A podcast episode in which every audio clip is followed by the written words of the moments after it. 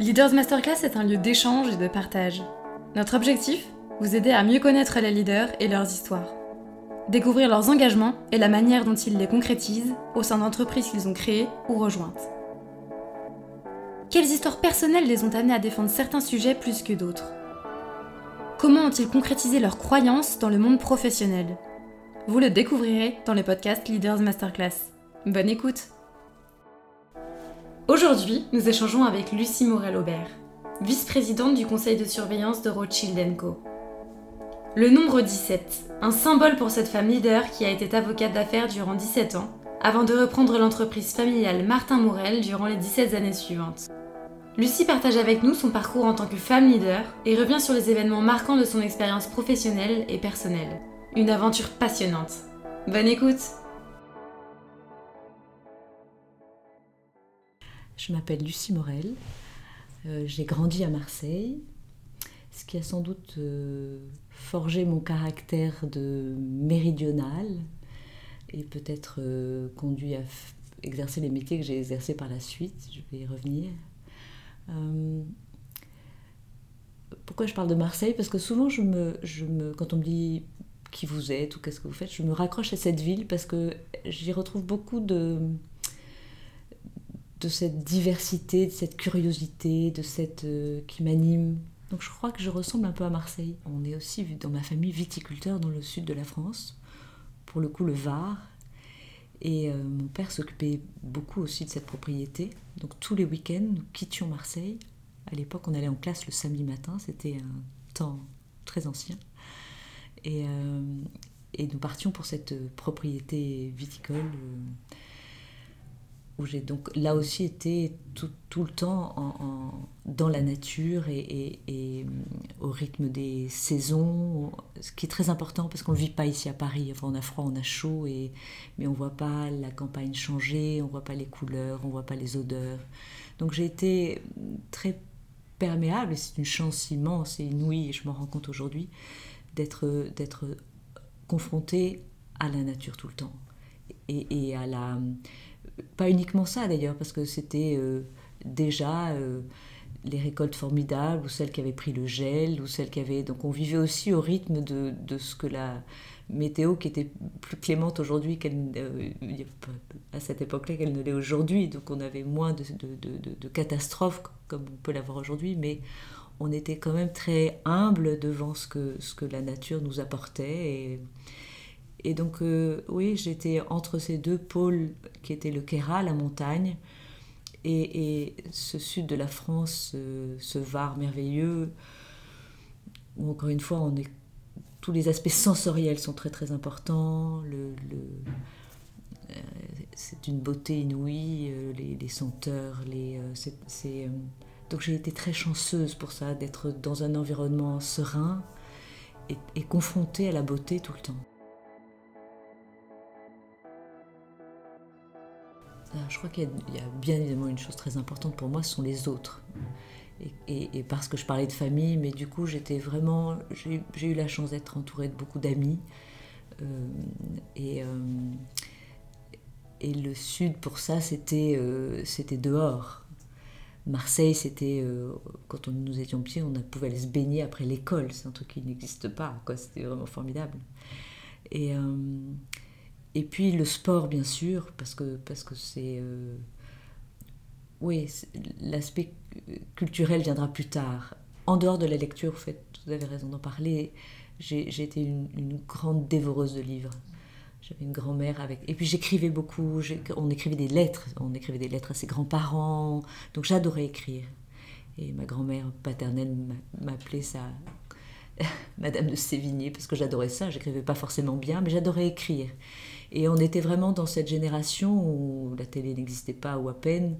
En tout cas, nous, on n'avait pas la télé, ou on avait une télé en noir et blanc euh, qu'on n'avait pas le droit de regarder, ou presque. Et donc, on était très. La lecture était un échappatoire formidable. J'étais pas musicienne, je me suis vaguement essayée à la guitare, ça peut être une grande réussite. Euh, mais euh, le festival d'Aix était déjà là. Je me souviens d'être allée avec mon père qui lui aimait beaucoup la musique, mais pourtant nous n'étions pas très musiciens à la maison et, et, la, musique m'a rattrapée puisque je suis aujourd'hui vice-présidente du Festival d'Aix-en-Provence, mais, mais voilà, voilà.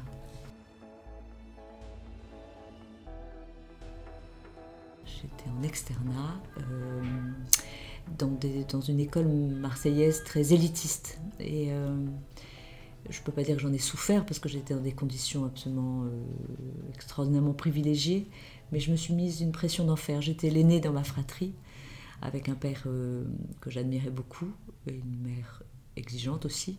Et du coup, je me suis mis la pression. Donc, je n'étais pas, quelque... pas une élève surdouée du tout, mais je travaillais beaucoup.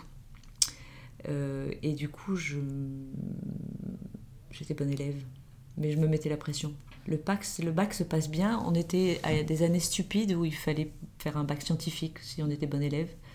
Et moi, sincèrement, les maths la physique, c'était pas mon truc du tout. Donc, je, je bachotais comme une folle pour y arriver. Alors que j'adorais le français, l'histoire, les langues. Et j'ai eu mon bac scientifique grâce à l'histoire, l'anglais, les langues. J'avais 17 ans à peine et euh, je voulais partir à Paris faire Sciences Po. Et là aussi, c'est une autre génération quand je vois que nos enfants euh, partent dans le monde entier euh, dès l'âge de 15 ans, euh, c'était pas du tout vu d'un bon oeil. On restait à Marseille, surtout quand on était une fille. Et du coup, je ne suis pas partie faire Sciences Po à Paris et je suis partie faire mon droit à Aix. Peut-être un peu dans cet état d'esprit en disant on verra bien. Et je me suis passionnée pour mes études de droit. tout en. Parce que c'était Aix-en-Provence, on partait skier tous les week-ends et on grimper dans les calanques. Et euh, donc c'était des années magiques. Et puis vivre à Aix, euh, beaucoup d'étudiants étrangers, enfin, c'était, c'était absolument le rêve. Donc là encore, c'était des années bonheur formidables. J'étais euh, pas forcément la leader, de l'histoire. je travaillais encore beaucoup quand même. C'était important pour moi. Je, me mettais tout le temps des voilà, il fallait que je sois bonne. Euh, et euh, c'était l'insouciance. Non, sincèrement, j'étais pas, j'étais pas. Alors oui, on était dans l'organisation de week-end. De... Le système de BDE n'était pas aussi actif à notre époque. En fait, en tout cas, en fac de droit, c'était, c'était encore euh, assez naissant. Dès que j'ai pu partir, je l'ai fait. Je me souviens d'une année, euh, être un peu loin à raconter, mais il y avait des grèves, donc les examens du mois de juin ont été renvoyés au mois de septembre. Et là, je, non, l'été foutu, c'était pas possible. Donc je me suis dit, qu'est-ce que je peux faire pour passer mes examens? Il y avait quelques exceptions qui pouvaient passer leurs examens en juin. C'était les femmes enceintes, ça n'allait pas être possible. Et c'était ceux qui partent au service militaire, c'est pas possible non plus. Et il y avait une autre alternative qui était de partir faire des études à l'étranger. Donc, alors que je n'avais jamais pensé à. Je me suis inscrite dans n'importe quoi pour partir aux États-Unis ou pour partir, passer mes examens en juin. Et du coup, je me suis retrouvée fin août aux États-Unis, sans comprendre pourquoi ni comment, mais j'avais. Voilà. Et, ça a été une année. Euh, c'était après la maîtrise. Et ça a été une année. Il y a des années où tout marche bien. Et donc, je suis partie euh, faire l'équivalent d'un LLM euh, dans les. à côté de, à côté de Philadelphie. petite université obscure, mais très sympathique. Et puis je suis rentrée faire un DSS et puis euh, j'ai fait mon stage de DSS chez Gilles Lorette Noël et là ils m'ont proposé de me garder si je passais le CAPA, ce qui ne m'avait pas effleuré. J'avais fait un DSS de droit des affaires, donc je n'ai rien fait sur ce qui était procédure judiciaire et tout ce qui vous conduit normalement à une carrière d'avocat. Et euh, au culot, j'ai passé le CAPA, enfin l'examen d'entrée était sans doute beaucoup moins difficile que ce qu'il est aujourd'hui et je l'ai eu. Et, euh, et, du coup, dans une même année, j'ai fait l'IDA, l'Institut de droit des affaires. J'ai passé le CAPA, je suis rentrée chez Gide et j'ai passé six mois aux États-Unis. Ça, c'était formidable. Ça montre que de temps en temps, il faut, il faut oser parce que. Et du coup, je me suis retrouvée à 22 ans avec mon, diplôme d'entrée, en tout cas au. Non, d'ailleurs, c'était plutôt que ça. Et je suis rentrée chez Gide. Euh, je crois que vraiment, je, viens de vous l'expliquer, je, me suis retrouvée presque à Paris, ce qui était déjà un truc euh, incroyable pour moi, parce que j'avais toujours habité le sud de la France, toute seule. Je, découvrais Paris. Et euh, je pense à ce film Les Illusions perdues que j'ai vu. on, a tous un petit, un petit quelque chose de cette aventure-là à nous Paris. Et on a. Voilà, c'était merveilleux, peut-être pour la provinciale que j'étais, de, voir qu'on pouvait rencontrer des gens différents, des groupes différents, des, euh, dans un anonymat total, quand en province, c'est vraiment pas le cas. Et, euh, et j'ai trouvé ça magique. Et puis là, c'est le rencontre et le, le, choc culturel de pouvoir euh, aller au spectacle, au théâtre, au concert.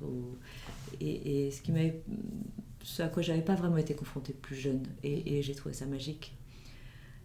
La culture et la diversité des, personnes qu'on pouvait rencontrer. C'était formidable. Alors, bien sûr, il fallait travailler, et on a travaillé beaucoup. C'était une époque où on, était euh, work alcohol, et qu'on était vraiment. Et on, s'amusait beaucoup aussi. Euh, chez les avocats, c'est une époque où, contrairement à maintenant, on n'avait pas un sablier qui euh, comptait le nombre de minutes qu'on passait sur le dossier des clients. Ce qui faisait qu'à la fois, on y passait peut-être trop de temps, mais on allait au bout des choses et et on bossait vraiment beaucoup, mais dans une ambiance incroyable. Mes années gîtes, ça a été des années. Euh, euh, la vie étudiante continuait. C'était formidable. Alors, il y a tout un travail de formation quand même. On ne vous envoie pas au plaider une affaire importante en déboulant à 22 ans. Mais très vite, vous avez raison de le souligner, très vite, on est en, tout cas confronté à des, surtout dans des cabinets de cette taille, à des, à des responsables de haut niveau. Les clients sont, sont tout de suite des gens où, alors quand on a 22 ans, on a peur de rien. Et surtout quand, euh, oui, on a peur de rien. Et je, d'ailleurs, je me dis que j'étais sans doute beaucoup plus... Il faudrait garder cette, cette espèce de... qui n'a rien à voir avec l'arrogance ou avec la... mais qui qui est... On y va, on n'a pas peur. Et en revanche, peut-être que c'est un sujet qui reviendra au filigrane au, fil de, notre conversation, mais le statut de femme était compliqué déjà. Et je ne me rendais pas compte, et je, raconte volontiers cette histoire parce qu'elle est tellement emblématique d'une époque que je pensais être celle de... On est en 1985, je pense, il y a trois siècles. Et je pensais que les choses allaient changer très vite. L'entretien pour rentrer chez Gide, à l'issue du stage que j'y avais fait, était avec un, associé que j'aimais beaucoup, qui s'appelle Xavier Deroux, qui malheureusement est disparu aujourd'hui, qui est vraiment l'avocat type, de, celui qui plaidait avec cette... Euh, il était formidable. Sauf que c'est lui qui me reçoit et, au, bout d'un moment, il me dit très bien, euh, votre stage vous avez donné satisfaction, on va vous recruter. Euh, ils n'étaient pas encore sous la tension, il faut absolument avoir des femmes, mais euh, la seule chose, me dit-il, c'est que vous ne serez jamais associé. Je le regarde, ce vieux monsieur, enfin il n'était pas si vieux que ça à l'époque, mais pour moi il devait avoir mon âge d'aujourd'hui, mais je trouvais qu'il était très vieux. Et, je dis, c'est ça, tu, auras le temps de changer d'avis, et euh, moi rentrer chez Gide, c'était le Graal, c'était absolument incroyable. Et donc ça ne m'a pas perturbé plus que ça. Et, et je ne raconte cette anecdote que parce qu'il y a une autre personne qui la raconte et qui n'a pas eu tout à fait la même réaction que moi quand on lui a dit vous serez jamais associé, c'était deux trois ans avant moi. Je crois qu'elle s'est levée et puis qu'elle a dit au revoir monsieur. Et elle raconte cette anecdote, elle s'appelle Christine Lagarde. J'espère que c'est pas une rumeur qui raconte, mais parce qu'elle me l'a jamais dit à moi, mais je, l'ai entendu le raconter. Et, donc euh, peut-être a-t-elle eu raison quand on voit la carrière incroyable qu'elle a faite, en tout cas de façon plus modeste. Moi, ça m'allait très bien de rentrer dans ce cabinet-là, c'était formidable. Je pense qu'il y a eu d'autres, il y a eu d'autres marqueurs pendant cette période d'avocat, de, parce que ça a duré 17 ans quand même, donc c'est pas venu comme, j'ai pas changé comme ça. Même si effectivement il n'y a pas eu d'association et que les, associés chez Gide sont vraiment plus récentes. Euh, en tout cas, il n'y en a pas eu avant que je ne m'en aille, ou plus exactement, il y en a eu une formidable qui s'appelait s'appelle Sylvie Azoulay, qui, qui, a formé tous ces jeunes hommes associés, ou jeunes hommes associés et, qui a été moi mon mentor absolu et qui expliquait tellement les règles de stratège dans un dossier contentieux pour laisser venir l'adversaire, le laisser. Enfin, c'était, elle a été formidable. Je ne vais pas m'étendre là-dessus parce que ce serait très long, mais j'ai appris mon métier et pas que mon métier d'avocat, mon métier dans la vie professionnelle avec cette femme incroyable. Et euh, vraiment on l'appelait Zouzou et, elle c'était une femme aussi grande et extraordinaire que son surnom était court et, tendre. j'ai eu une autre expérience pendant cette période-là, et assez vite, grâce à une des consoeurs du cabinet, j'ai donné des cours à HSC. Et, ça a failli être un, autre tournant dans ma vie, parce que j'ai adoré ça.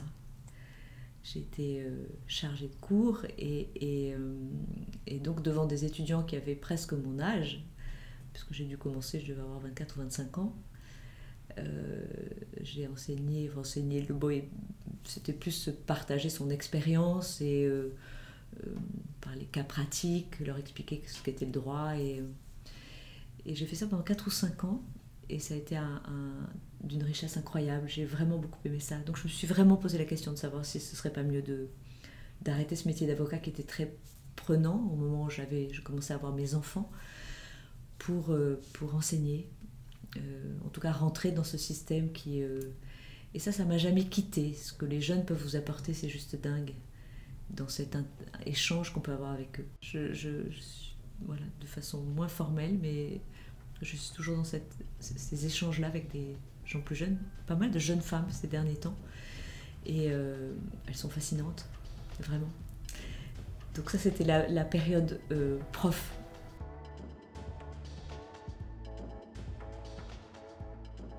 Non, effectivement, c'est mon père qui m'a demandé de rejoindre la banque, puisque comme je viens de le dire, mon frère euh, était celui qui avait été choisi. Vous savez, dans les encore un sujet, mais dans les euh, sociétés de cette euh, pour les gens de cette génération-là, peut-être encore plus chez les méridionaux, euh, c'était les garçons qui reprenaient.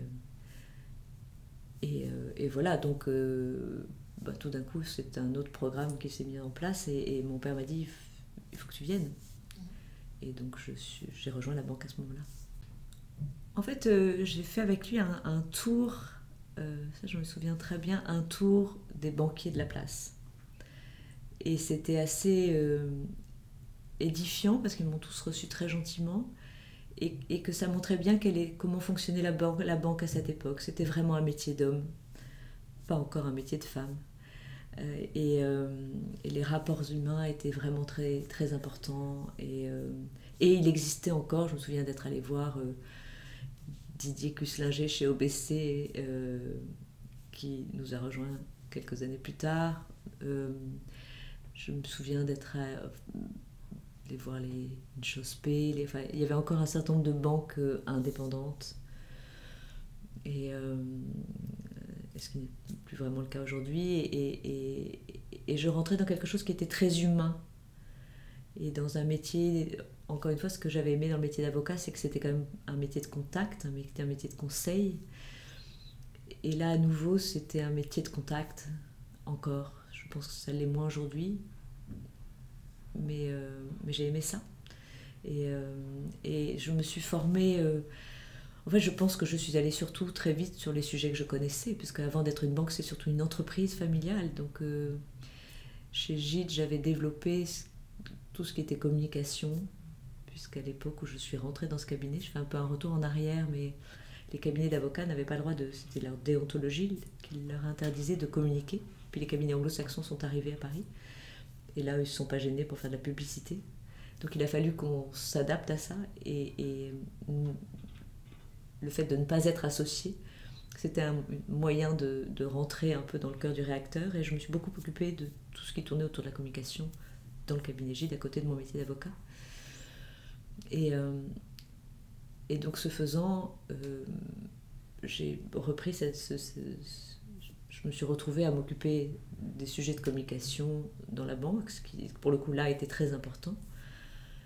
Des sujets juridiques, bien évidemment, qui là aussi étaient très importants, des sujets réglementaires, et qui ont été assez prégnants pendant toute la période où j'étais dans la banque, parce que ça a été, il y a eu cette, euh, ce développement, cet accroissement complètement sidérant de tout ce qui était réglementation, de tout ce qui était euh, avec euh, peu d'attention portée aux petits.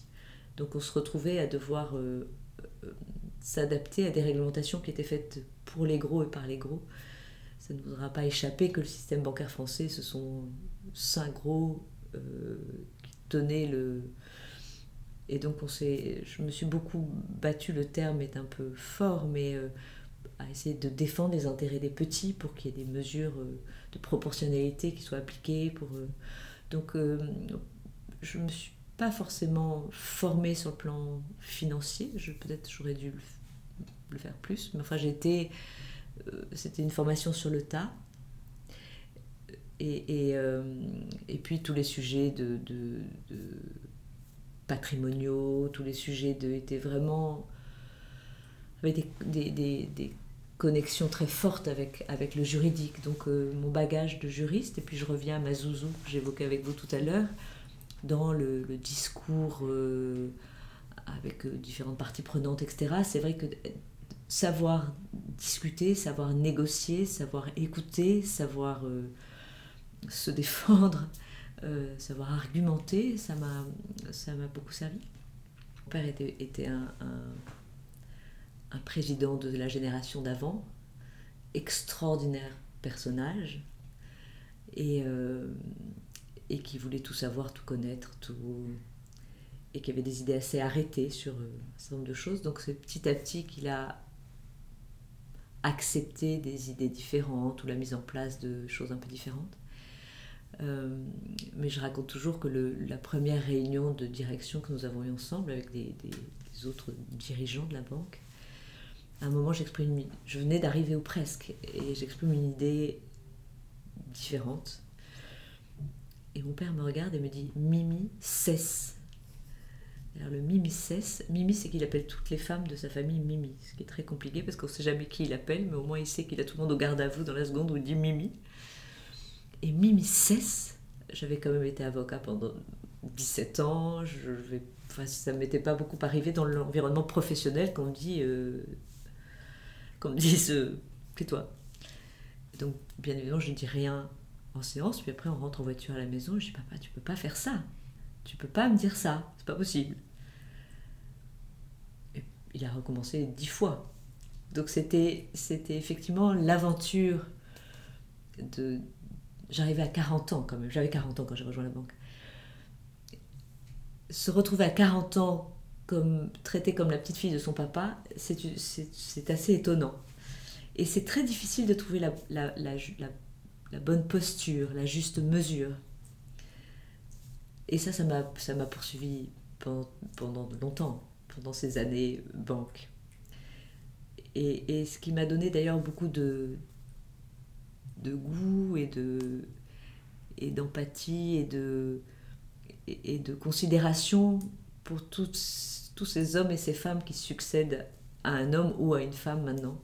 Parce que je pense que ce sont des aventures de vie absolument formidables, mais qui peuvent euh, être très riches comme être euh, destructrices. Euh, et ce qui m'a donné le goût de ça aujourd'hui. Je, je, je suis bien loin de moi l'idée de croire que les modèles sont les mêmes, puisqu'à chaque fois les ingrédients sont tellement différents qu'aucune histoire n'est similaire. Mais, euh, mais c'est vraiment intéressant de voir comment dans l'entreprise familiale, peut-être on y reviendra, mais c'est quelque chose de tellement essentiel pour l'économie. Dans un monde où on parle de, développement durable, de l'entreprise familiale, elle est faite pour durer. Donc ce sont des gens qui se projettent sur le long terme, qui euh, et, et donc ce sujet de succession, ce sujet de rapport entre les parents et les enfants dans le cadre de l'entreprise familiale, c'est vraiment passionnant. Et euh, il faut lire ce livre de Barenton, Confiseur, qui dit, je vais mal le redire, mais ce jour formidable, ou ayant fait votre carrière et développé votre entreprise ou votre société, vous remettez les clés à vos, enfants. Donc là, on, se dit, cette histoire est incroyable, mais la, la, chute est terrible et elle arrive trop souvent pour très très vite reprendre les clés parce que vous les jugez incapables. Et donc c'est ce, ce, rapport entre les générations, c'est vraiment très intéressant. Et donc j'ai été ni mieux ni moins bien que les autres et mon père ni mieux ni moins bien que les autres, on a tenté tous les deux de vivre cette aventure-là le plus respectueusement possible avec euh, le cahier des charges qui était le nôtre et, l'histoire qui était la nôtre l'un et l'autre. Et, euh, je trouve que indépendamment des, difficultés qu'on a pu rencontrer, c'est une aventure humaine assez exceptionnelle. Je crois que dans nos métiers, quand ce sont des métiers de femmes et d'hommes, ce qui est le plus important en tant que leader ou en tant que dirigeant, c'est vraiment s'entourer des, femmes et des hommes les mieux adaptés, qui, qui, vont avec vous emmener la structure, la société, la banque, là où vous avez envie d'aller, dans, dans une, avec des valeurs que vous partagez et avec euh, le respect, avec... Euh, et puis il y a aussi cette, cette détermination, cette valeur d'exemple, le fait de ne pas lâcher quand vous êtes confronté à un problème, d'être à côté des, des, vôtres, à côté de, de des collaborateurs. C'est euh, c'est une aventure de famille, c'est une aventure d'équipe, c'est une aventure de... Vraiment, j'ai vécu ce temps-là comme ça. Alors, ce qui est un peu compliqué quand vous êtes euh, un leader héritier, c'est qu'il y a toujours un petit sentiment du, du, je vais y arriver, usurpateur ou usurpatrice, parce qu'on dit vous êtes héritier, vous êtes héritier. Or, je pense que ça met une pression encore plus importante. Et donc, c'est vraiment une, une, coloration différente de ce rôle de, de je, pense beaucoup en ce moment à Sophie Bellon, dont on parle peu, mais qui est, euh, qui est une héritière, mais qui fait un job formidable. Et, euh, et c'est pas tout à fait la même chose que euh, celles qui, avec énormément de mérite, bien sûr, mais sont arrivées au sommet de hiérarchie, de groupe ou de. mais sans avoir à la fois cette facilité d'accès parce que vous êtes l'héritier, et à la fois cette difficulté parce que votre, pour asseoir votre légitimité, c'est très compliqué. Je crois vraiment qu'il faut qu'on adresse des sujets. Là, je ne vais pas faire enfoncer des portes ouvertes parce que ça n'aurait aucun intérêt, mais je me dis après 17 ans comme avocat, parce que c'est ma vie a été bizarrement, c'est 17 ans. Donc j'ai eu mon bac à 17 ans, j'ai été avocat pendant 17 ans et j'ai dirigé cette banque pendant 17 ans. Et puis est intervenue la fusion. Et je ne sais pas si Dieu me prêtera la vie pendant longtemps, mais c'est vrai qu'on a envie de dire que les 17 ans qui viennent, je voudrais pouvoir adresser les sujets qui m'ont touché pendant toutes ces années. Euh, et peut-être que je vis un peu comme une adversité, on y reviendra, c'est une formidable opportunité de consacrer du temps à ça. En fait, la fusion, c'est une discussion entre David de Rothschild et mon père, à laquelle j'assistais bien sûr, réalisant effectivement que euh, nous étions la plus grosse des petites banques et nous avions euh, des actifs sous gestion de l'ordre de 10 milliards d'euros et c'était euh, la fourchette, enfin le, bas du curseur compte tenu de toute la, réglementation qui nous tombait sur la figure et de toute la nécessaire digitalisation pour répondre à cette réglementation. Et donc je pense que enfin, je, ne saurais pas, puisque on a décidé de, fusionner, mais je ne sais pas si le temps nous était compté, mais on était en bonne santé et, et, les choses allaient se complexifier. On ne savait même pas d'ailleurs que le Covid allait arriver, que le... Mais euh, la concurrence des très grandes banques, euh, je vous passerai les détails de tout ce qui s'est passé, la crise de 2008 où, parce que nous étions une banque privée, nous étions complètement sereins, mais il y a eu des sujets dans les plus grandes banques, comme vous vous en souvenez. Et du coup, la conséquence de ça, ça a été une réglementation folle, des de ratio euh, absolument inadaptées aux petites maisons. Et donc, à chaque fois, la résilience faisait qu'on y arrivait, on y arrivait, on y arrivait. On se disait jusqu'au jour où, quelque chose va tomber, on pourra pas. On, pourra pas... Donc, c'était sans doute le bon moment. Et, euh, et puis on avait cette longue histoire avec les Rothschild euh, que j'ai déjà racontée. Non. Non, alors je vais la raconter. en fait, euh, ils étaient, la personne qui est venue avant vous, les Rothschild étaient à notre capitale en 1935. 1937, au capital de la banque, vous trouverez ça là-dedans, de la banque Morel Frères, qui après fusionnera avec la banque Martin. Et et peut-être deux mots d'histoire pour comprendre notre philosophie. En fait, mon grand-père a fait l'X au moment de la guerre de 14. Et euh, il est parti au front, il avait 18 ans, où il a vu les horreurs de cette guerre, et puis il est revenu faire l'X une fois que la guerre était terminée. Et puis il est parti euh, à Marseille, où à l'époque le port était florissant, il a fait de l'import-export de Copra.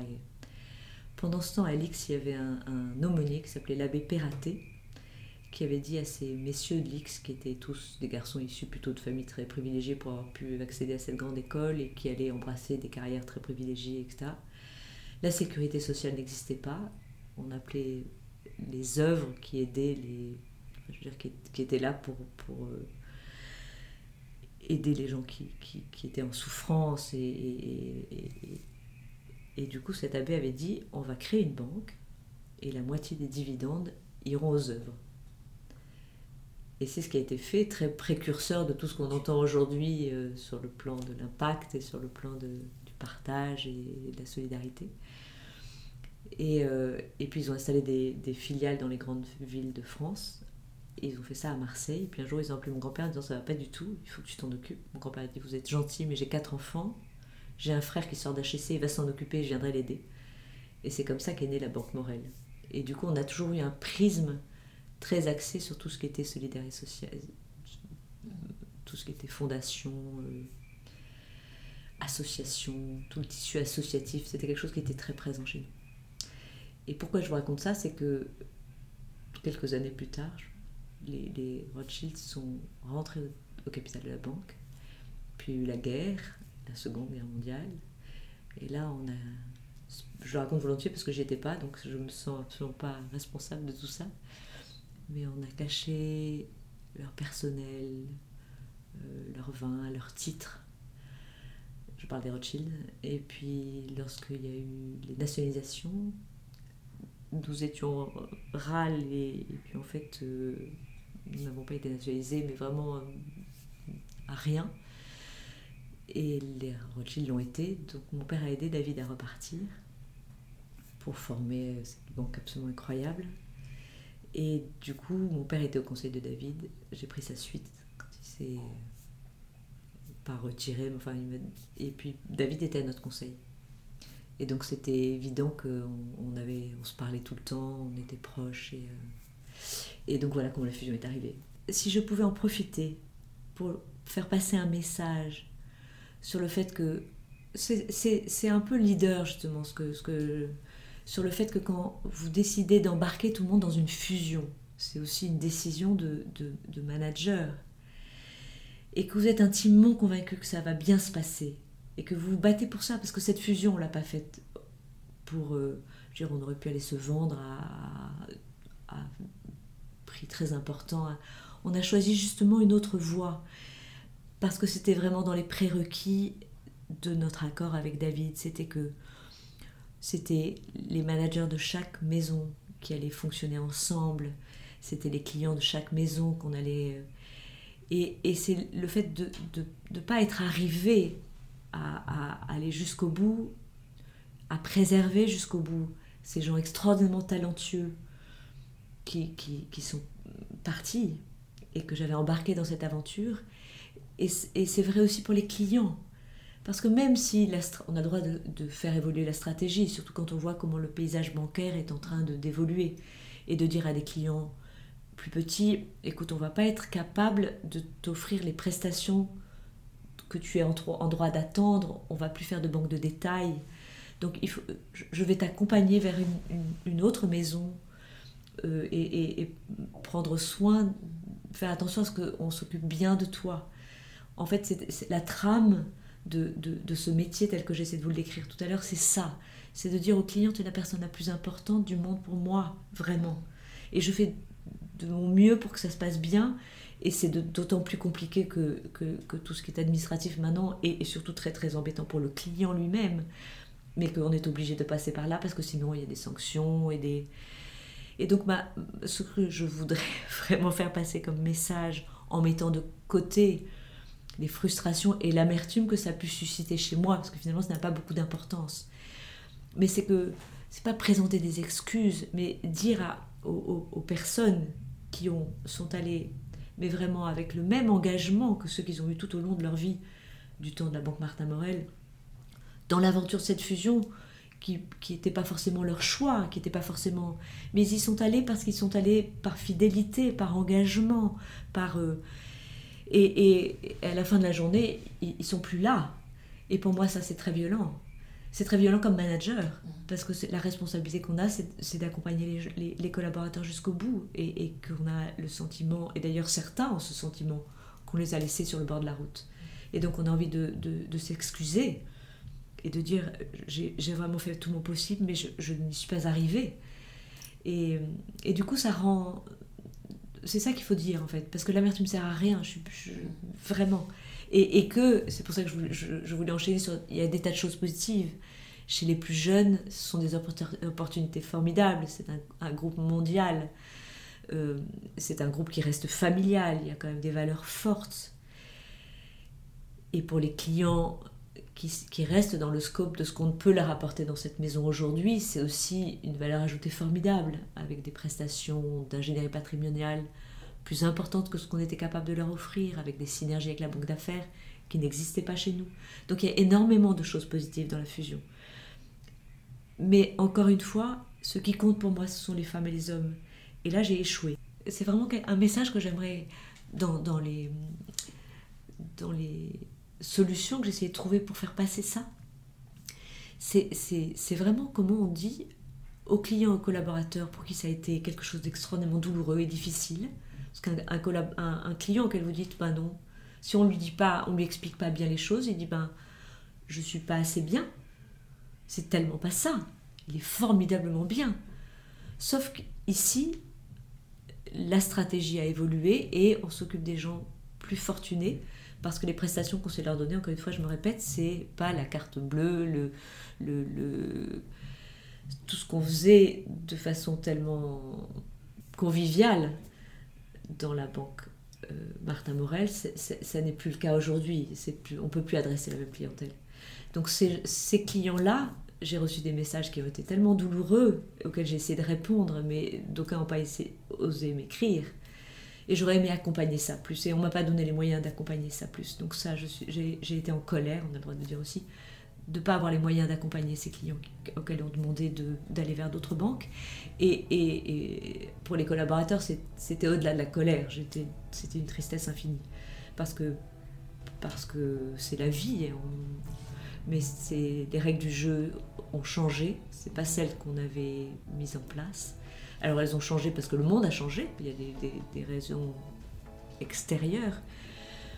Mais on aurait de mon point de vue, pu faire les choses différemment et, et, et j'ai pas été écoutée.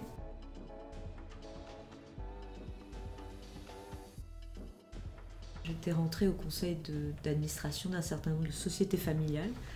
Quand je dis un certain nombre, on n'a pas le droit d'en avoir plus de quatre. Donc, euh, quand on a par ailleurs une banque, donc je, euh,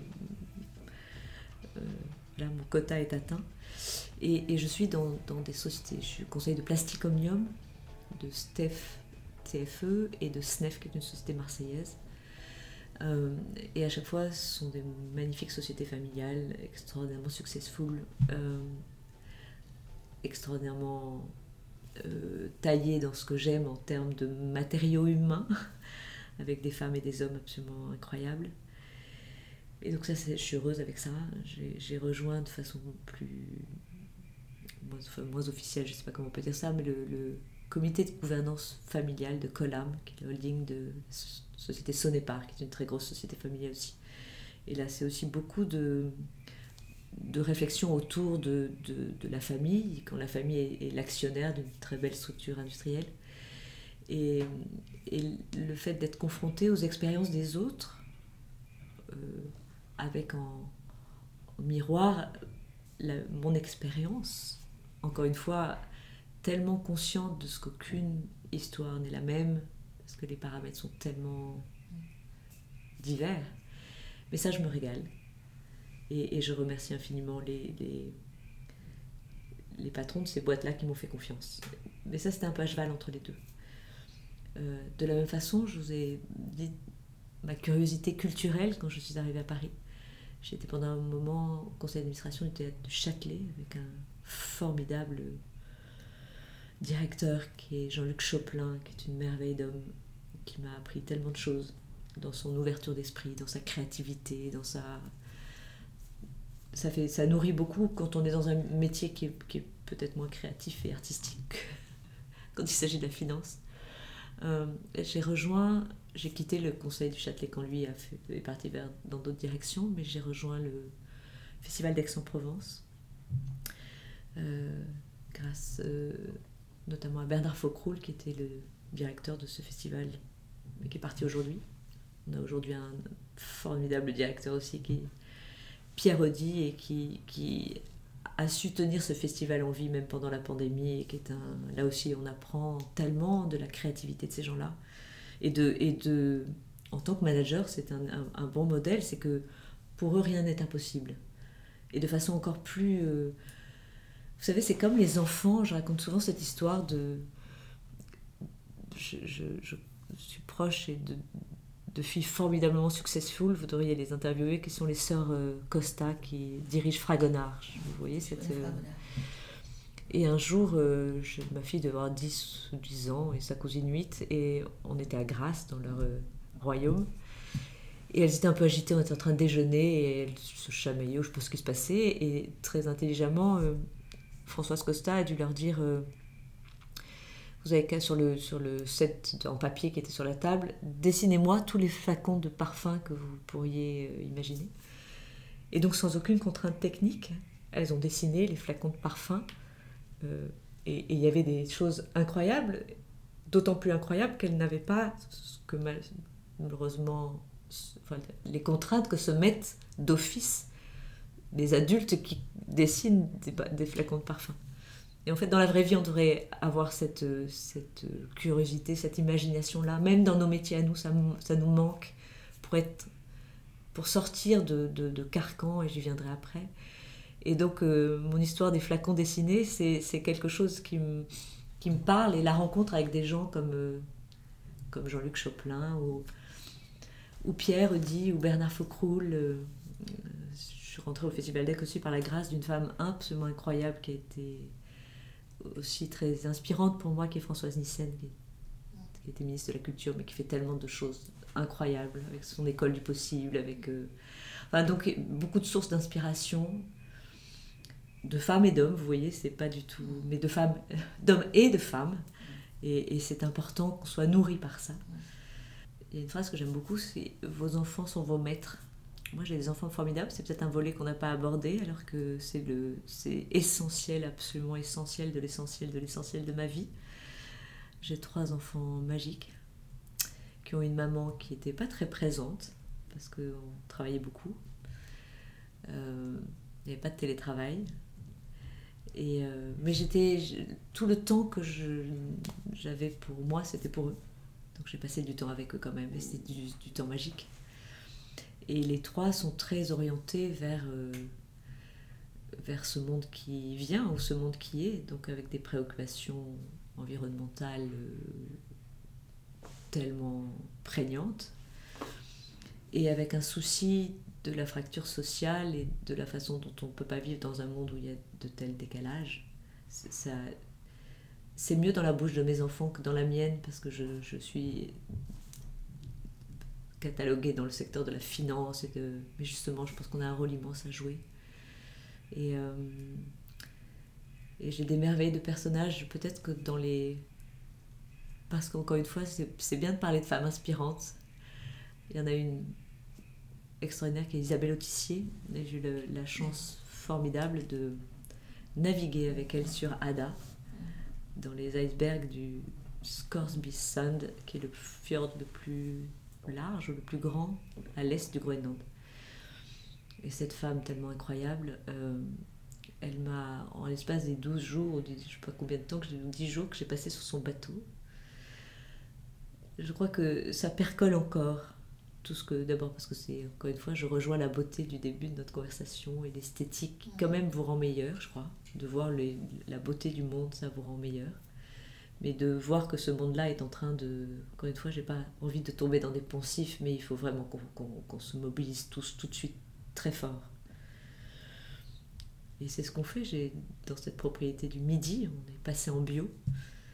Et, toute cette démarche-là, très portée par les enfants, par mon frère euh, prêtre qui s'occupe beaucoup de cette propriété viticole, à côté de, milliers de choses extraordinaires qu'il fait. Donc je crois que c'est ça. Qu'est-ce que tu as envie de faire maintenant? C'est essayer d'être efficace là-dedans. De, je parlais des jeunes, j'ai rencontré des jeunes femmes formidables, elles sont dans cette démarche-là, des jeunes femmes brillantes qui vous disent euh, peut-être qu'on a trop vécu comme ça à nous. Je suis dans le regard de l'autre, j'ai des diplômes incroyables, et donc je ne m'autorise pas à ne pas briguer le, job le plus dingue en termes de reconnaissance. Or, le truc le plus dingue, ce serait peut-être, me dit-elle, c'est pas moi, de faire un pas de côté et, de faire un truc dingue, mais, pas dans la reconnaissance de l'autre ou de la société ou de la. Donc il y a beaucoup de choses qui sont en train de bouger. Je pense qu'il faut être très conscient de ça.